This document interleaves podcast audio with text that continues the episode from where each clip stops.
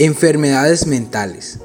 Como definición, las enfermedades mentales, también llamados trastornos mentales, son afecciones que impactan el pensamiento, sentimientos, estado de ánimo y comportamiento de una persona. Pueden ser ocasionales o duraderas. Pueden afectar su capacidad de relacionarse con los demás y funcionar cada día. Dado esto, veremos cuáles son algunos tipos de enfermedades mentales y qué los causa.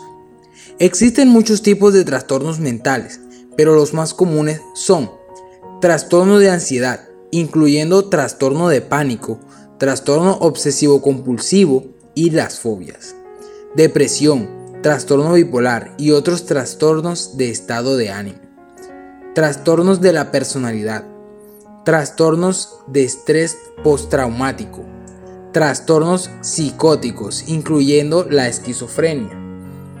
¿Qué causa los trastornos mentales?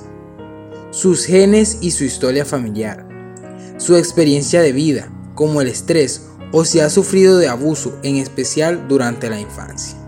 Factores biológicos, como el desequilibrio químico en el cerebro, una lesión cerebral traumática, la exposición de una madre a algún virus o productos químicos durante el embarazo, consumo de alcohol o drogas, tener una enfermedad seria como el cáncer.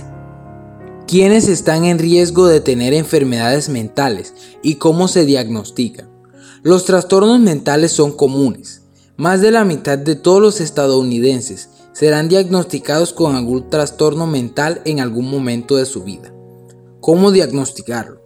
Los pasos para obtener un diagnóstico incluyen su historia clínica, un examen físico y posiblemente pruebas de laboratorio si su proveedor de salud piensa que otras afecciones médicas podrían estar causando sus síntomas.